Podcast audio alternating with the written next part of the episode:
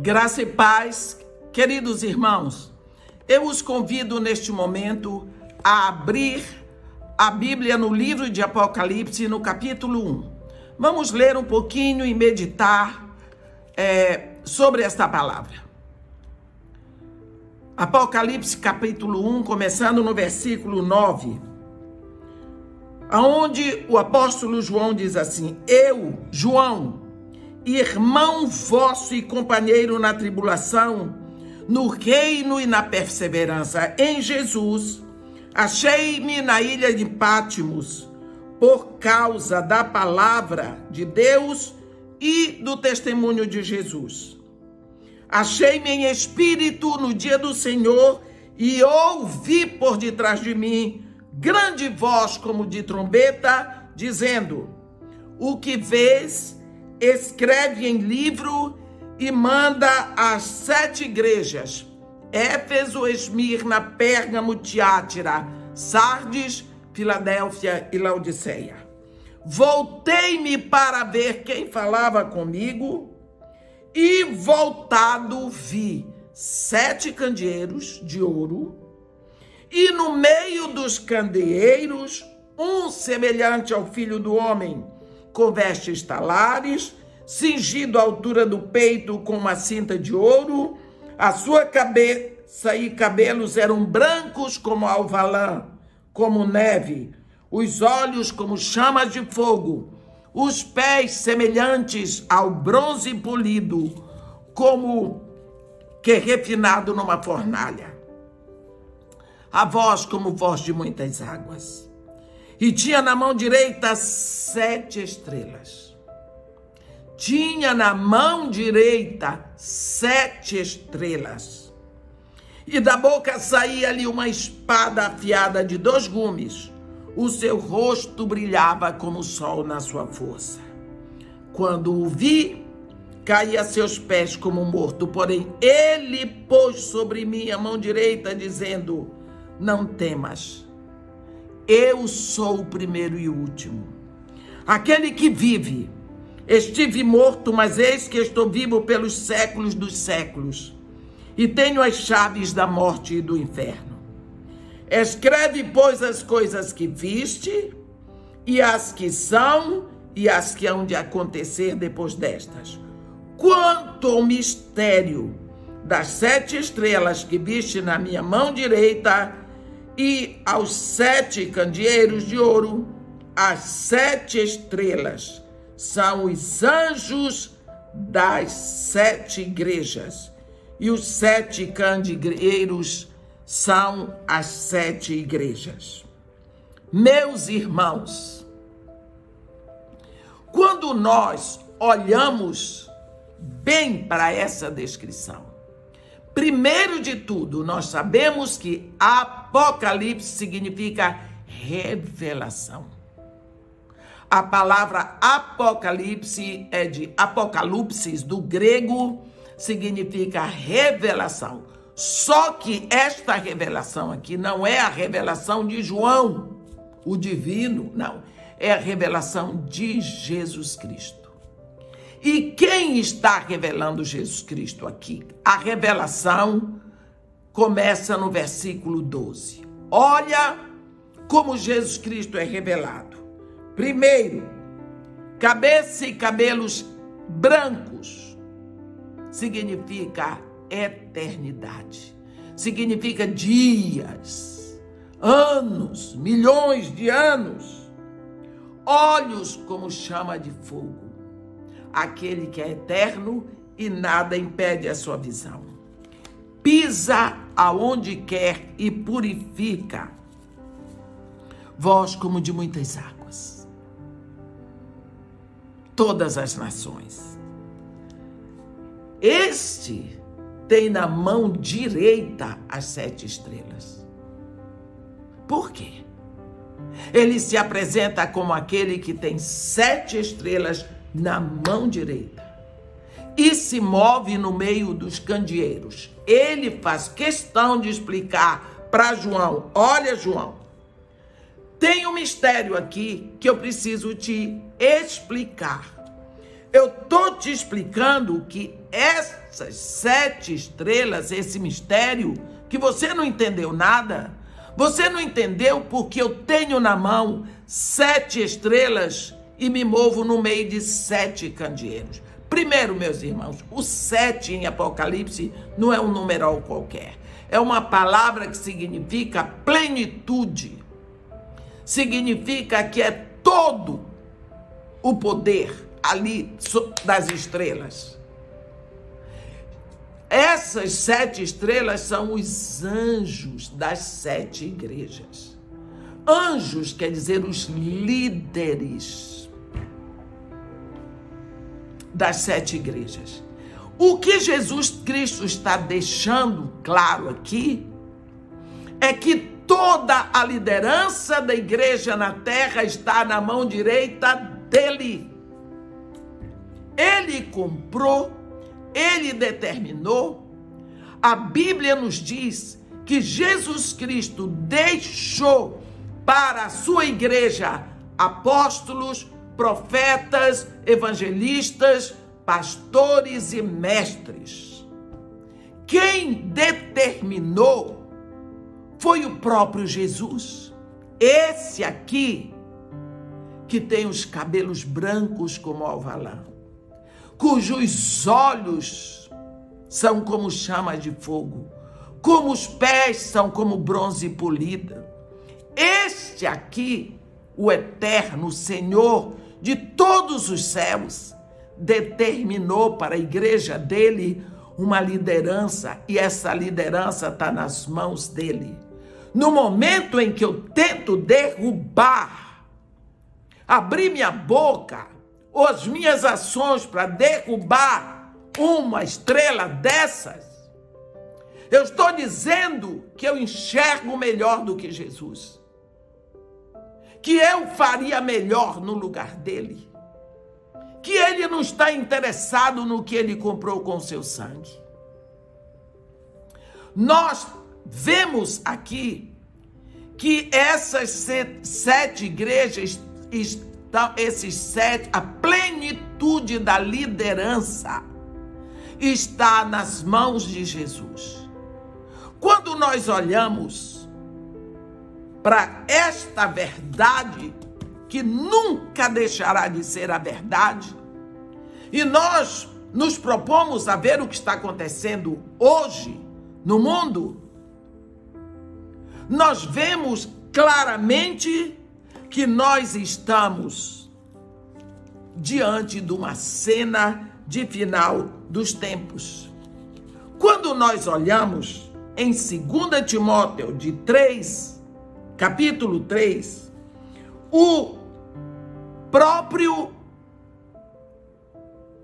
apóstolo Paulo diz: Sabe, porém, isto, atenção, Timóteo, atenção, meu discípulo, meu filho, nos últimos tempos sobrevirão tempos difíceis, nos últimos dias sobrevirão tempos difíceis, difíceis por que os tempos serão difíceis? Porque os homens se tornarão egoístas, avarentos, jactanciosos, arrogantes, blasfemadores, desobedientes aos pais, ingratos, irreverentes, desafeiçoados, implacáveis, caluniadores, sem domínio de si, cruéis, inimigos do bem, traidores, atrevidos, enfatuados, mais amigos dos prazeres do que amigos de Deus, tendo uma forma, forma de piedade, negando-lhe, entretanto, o poder. Foge também desse. Olhe, aqui ele diz uma das características de que esses homens terão forma de piedade. Mas cadê o poder?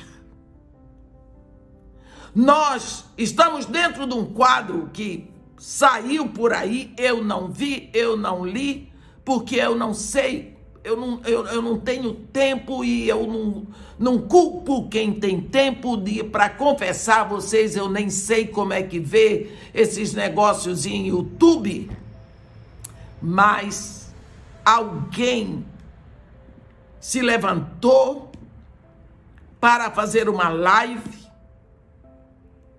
e essa pessoa teve a infelicidade de aplicar o seu tempo buscando pecados de pastores, pecados de líderes, pecados de adoradores, de levitas, para expor, para jogar, meu irmão. Nunca perca tempo para procurar pecado de pecador Todos nós somos pecadores. A Bíblia deixa claro: todos pecaram e destituídos foram da glória de Deus. Qual é o problema? Você precisa sentar e usar o seu tempo para isso, para procurar pecado em pecador. É mesmo que procurar areia na praia do mar, vai encontrar lá em Gênesis, no capítulo 8, Noé abriu uma portinhola da arca e soltou um corvo para ver se as águas tinham descido. Acha que o corvo voltou? Porque o corvo é um animal imundo.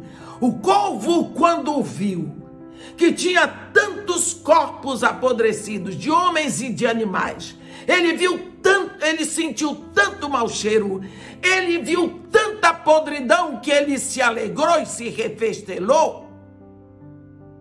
E disse: Tchau, Noé, vou voltar para aí não, porque aqui tá bom demais. Aqui está o meu banquete. O corvo não voltou. Depois ele mandou uma pomba. A pomba é um animal limpo. A Bíblia diz que a pomba não achou onde colocar o pé. Aonde a pomba não, achou, não usou colocar o pé, o pombo se o, o corvo se refestelou. Meu irmão, me desculpe a a dor com que eu digo isso. Procurar se refestelar e, e expor pecado dos outros é síndrome de corvo. Só que o corvo, o abutre, ele se alegra onde encontra, mas o abutre humano, quando ele não encontra, ele produz com a sua mente de corvo. Eu não conheço o que foi dito, eu ouvi um zuzuzu porque eu vivo na igreja? Essa pessoa que foi, fez isso é conhecida? Eu não conheço pessoalmente e creio que ele também não me conhece. Mas o fato é que eu fiquei chocada.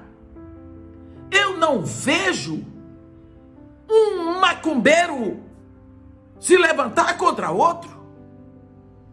Me desculpe a Igreja Católica, mas eu não vejo um padre se levantar publicamente contra o outro. Mas quando eu vejo líderes na igreja se levantando, expondo uma vergonha dessa, se ele expôs o pecado que aconteceu, eu não sei. Se ele expôs o pecado que não aconteceu e ele criou por causa que ele falou de pessoas que aparecem, e é muito fácil ter inveja de quem aparece? Eu também não sei. O fato é que expôs a ação é que está me doendo. E quando eu levei esse assunto para um dos homens que eu respeito e admiro, um dos mestres da, mestres da palavra, pastor Aloísio de Moraes, aqui da igreja de Botafogo, quando eu falei com ele, ele disse, a reação daquele homem foi: isto é ferir o corpo. Quando ele disse aquilo, aquela palavra ferir veio no meu coração como uma palavra intensa, forte, profunda. É, é ferir o corpo, é ferir a noiva, ferir filhos de Deus, é ferir o próprio Deus. Será que essa pessoa tem consciência do que estava fazendo? Será que na sua carnalidade já teve tempo para reconhecer o mal que fez? Que pecou? Jesus Cristo diz: ai de quem fizer tropeçar, não é nem cair, é tropeçar um dos meus pequeninos. Ai! Melhor seria que amarrasse uma corda no pescoço com uma pedra de moinho e se lançasse ao mar. Quantas pessoas tropeçarão porque vão acreditar no que foi dito e não saberão que os seus líderes são pecadores? Quantas vezes olhamos para um pastor e achamos que ele não comete pecados? Somos todos pecadores, meus irmãos. Eu não estou aqui a desculpar pecado de ninguém. Eu estou aqui na consciência de que nós precisamos orar pela nossa liderança, orar pelos nossos pastores, porque eles estão debaixo desse jugo de pessoas que consideram que eles pecam e não se arrependem. Ora, nós precisamos, como igreja, olhar para os nossos líderes com respeito. Este é o momento em que nós temos visto pessoas blasfemando, caluniando, expondo líderes. Temos testemunhado um levante contra a igreja na intenção de derrubar líderes. Onde eles estão? Jesus é o noivo, meus irmãos. Ele cuida da noiva. A noiva foi ferida na cabeça. É inevitável, Jesus diz, é inevitável que venham escândalos, porém, ai daqueles através de quem o escândalo vier. Levantar e expor o pecado de alguém é escandalizar, é trazer à tona um escândalo que já está na vida daquela pessoa. Se esses líderes cometeram todos esses escândalos que foram expostos, já não é suficiente. Ainda precisa vir alguém e gritar o que eles fizeram? Já não é suficiente. O pecado cometido pelos líderes ainda tem que vir alguém para gritar, para publicar, para escandalizar. Olha, quem são os pastores? Nosso dever não é apontar pecado, mas orar por arrependimento. Qual foi o lucro disso tudo? Causar dor, causar dor em filhos, esposas, pais, na igreja toda. Meu irmão, você que fez isso, saiba que você feriu famílias. Você feriu ovelhas. Eu estou ferida. Eu estou sofrendo. Sabendo que os nossos líderes estão expostos. Se eu sei, eu sei que todos eles são pecadores, como eu sou, como você é. Mas não é suficiente. Eu peço a igreja hoje que saiba que a liderança está na mão direita de Jesus. Como Jesus diz a João: Sabe, João, quanto ao mistério das sete estrelas que viste na minha mão direita, as sete igrejas, as sete estrelas, quanto ao mistério das sete estrelas que viste na minha mão direita, as sete estrelas são os líderes da igreja. E os sete candeeiros são as sete igrejas.